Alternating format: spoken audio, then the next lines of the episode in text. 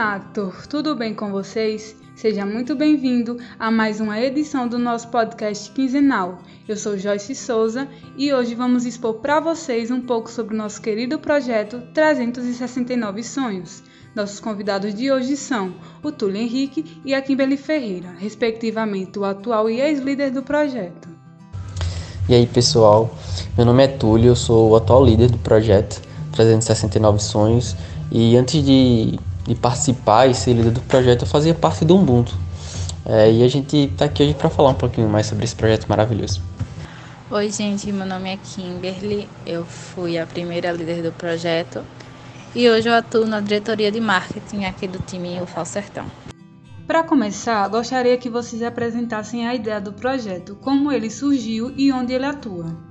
Bem, o projeto surgiu de um dos nossos processos seletivos, é, onde uma das fases consistia em desenvolver um projeto para uma comunidade carente né, de Dalmiro região, que é onde majoritariamente na Actifal Sertão atua, e um dos times escolheu as 369 casas, que é o nome popular de, de um dos conjuntos habitacionais que a gente tem na cidade de Dalmiro. Né? Ele recebe esse nome porque lá tinham 369 casas, realmente, que é também de onde vem o nome do nosso projeto. E durante a prospecção, é, uma das coisas que a gente percebeu era que as pessoas na comunidade é, dependiam exclusivamente do Bolsa Família para sobreviver. É, muitas pessoas eram e ainda são desempregadas, né, elas dependem principalmente do Bolsa Família.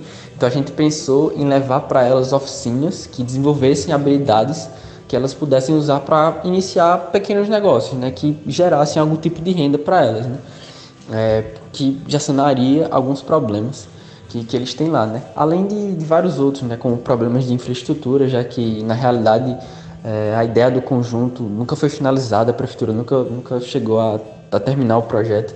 Então eles têm muitos problemas também de infraestrutura, né? Como falta de saneamento, esse tipo de coisa. E, mas aí, tipo, a gente le tentou levar para esse lado da renda, já que eles dependiam sempre do governo. E por ser uma comunidade também muito carente e muito marginalizada, é, o pessoal não recebia muita oportunidade né, dentro da cidade, então a gente pensou levar é, oficinas para desenvolver habilidades para eles mesmos começarem é, negócios próprios, quem sabe, e conseguir gerar uma renda extra. Né? Mas então, o que levou o time Enactus do Fal Sertão a acreditar no projeto?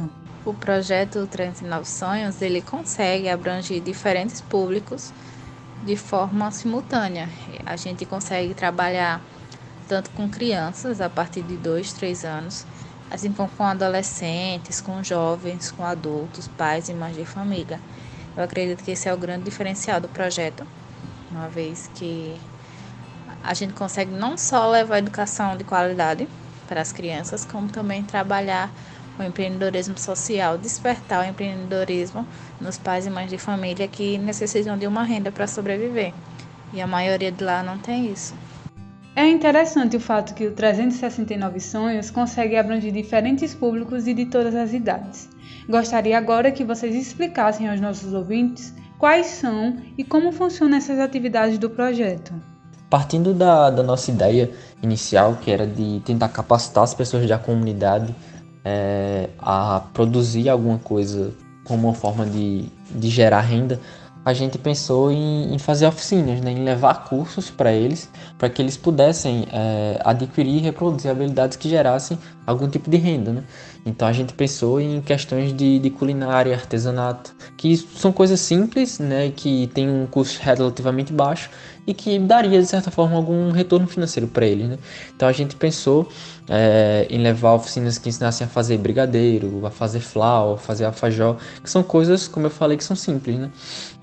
Isso partiu até de, de algo que a gente via dentro do time. Como é um time pequeno, é, dentro de um campus pequeno, a gente normalmente recorre a esse tipo de coisa para gerar renda para os projetos. Né? Então, tinha pessoas de um time que, que faziam é, brigadeiro para vender, fazia esse tipo de coisa e a gente via que tinha um retorno bom. Então, a gente pensou, se dá certo para a gente, pode ser que dê certo para eles também. Né? Então, a gente, é, partindo disso, a gente pensou em, em oferecer esse tipo de, de oficina na comunidade para que pudesse né, levar para frente a, a, ideia que a gente tinha de capacitar e gerar renda para eles. E a maioria dos participantes dessas capacitações, dessas oficinas, são pais e mães de família. E aí muitas vezes eles não teriam com quem deixar seus filhos ou então levariam os filhos com ele para participar da capacitação. E para que não atrapalhasse o rendimento, né, o aprendizado de quem fosse participar da oficina, a gente decidiu fazer uma salinha para crianças. E nessa salinha a gente oferece atividades lúdicas, a gente oferece aulas, filmes e lanches para que essas crianças tenham também uma opção de entretenimento, enquanto os pais deles estão aprendendo, estão se capacitando, estão desenvolvendo atividades novas. Bem, já a questão dos tijolos foi uma ideia que surgiu diretamente da comunidade, a partir do José, né, que é o líder da associação.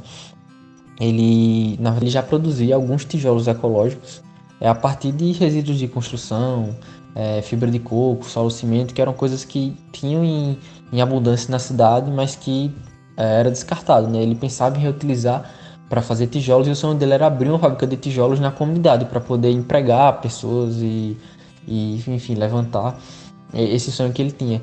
E a gente viu nisso uma oportunidade muito grande de ajudar ele a realizar esse sonho, né? Porque muitas das pessoas que fazem parte do time cursam engenharia civil e ele tinha muita vontade de, fazer isso, mas eles não tinham o conhecimento técnico que a gente poderia ter em relação a esses tijolos, em fazer teste desses tijolos, é para saber o quão adequado eles eram, né? e se não fosse, como era que a gente poderia melhorar isso, como é que a gente poderia baratear o custo desse tijolo.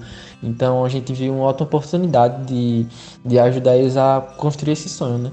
Então a gente pega esses tijolos que eles produzem, a gente leva para a universidade, a gente faz teste, a gente estuda esse, esses tijolos e ajuda eles também na própria questão da fábrica. Às vezes ele já tem um projeto é, inteiro, questão de custo de, de, material, custo de manutenção, custo de máquina.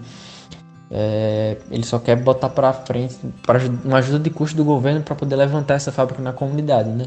Só que não dá para fazer isso se a gente não tiver um tijolo adequado para que eles possam comercializar então a gente entra muito nessa parte técnica né, da questão desses tijolos ecológicos para ajudar eles a, a levantar o sonho de construir essa fábrica lá. Para conhecermos a fundo esse belo projeto, peço que vocês destaquem quem ministra essas atividades, como vocês custeiam o projeto e nos digam se vocês recebem algum apoio de patrocinadores ou parceiros. Inicialmente, quem ofertava essas oficinas eram os próprios membros do time. A gente estudava quais capacitações seriam interessantes para a comunidade e a gente ofertava para eles. A gente ofertou oficinas de artesanato, de confeitaria, de culinária e aos poucos a gente foi conseguindo parceiros para que eles pudessem ofertar esses mini cursos, essas oficinas de uma maneira mais profissional. Teve um, uma época que a gente conseguiu ofertar, ofertar mini cursos de cabelo, de automaquiagem foi, foram minicursos bem interessantes, em que a comunidade se envolveu bastante. Essas oficinas, elas são custeadas com o dinheiro levantado pelo time. A gente faz algumas atividades no nosso campus, explica para as pessoas que é para o projeto e a, e a gente consegue algumas doações, a gente vende alguns produtos que a gente desenvolve nas oficinas. E a gente consegue também alguns patrocinadores, alguns parceiros em que eles doam material, ou dou alguma quantia em dinheiro também. E é um projeto que sai com um custo muito alto, porque os minicursos a gente, além do material, tem que desenvolver apostila, tem que desenvolver certificado. E aí a gente corre muito atrás de parceiros, a gente precisa muito, tanto de parceiros como de patrocinadores, para fazer o projeto dar certo. Realmente, essas parcerias podem ajudar o projeto a mudar a vida de pessoas da comunidade, uma vez que auxiliam na disseminação de educação de qualidade para pessoas que, em sua maioria, não tiveram acesso a tal. Queremos saber, como agentes de transformação, qual impacto vocês observam na comunidade e quais as expectativas para o projeto futuramente. O que a gente espera observar do impacto é que essas pessoas elas consigam reproduzir todo o conhecimento que elas adquiriram, né? que elas levem isso para fora das oficinas e que façam disso realmente uma forma de, de gerar algum tipo de renda para elas e para a família, né? porque a gente tem certeza que qualquer renda extra que entre dentro de uma casa vai ser de grande ajuda. Então, é, quero que no futuro a gente consiga atingir cada vez mais e mais pessoas dentro da comunidade né, que a gente leve cursos que, que chamem a atenção de todo mundo, né, porque às vezes a gente sabe também que coisas que a gente leva, algumas pessoas não têm interesse. Então a gente espera estar sempre conseguindo abranger mais mais pessoas e que todas essas pessoas que participam dessas oficinas, elas consigam reproduzir fora dali aquele conhecimento que elas estão que elas estão adquirindo, né?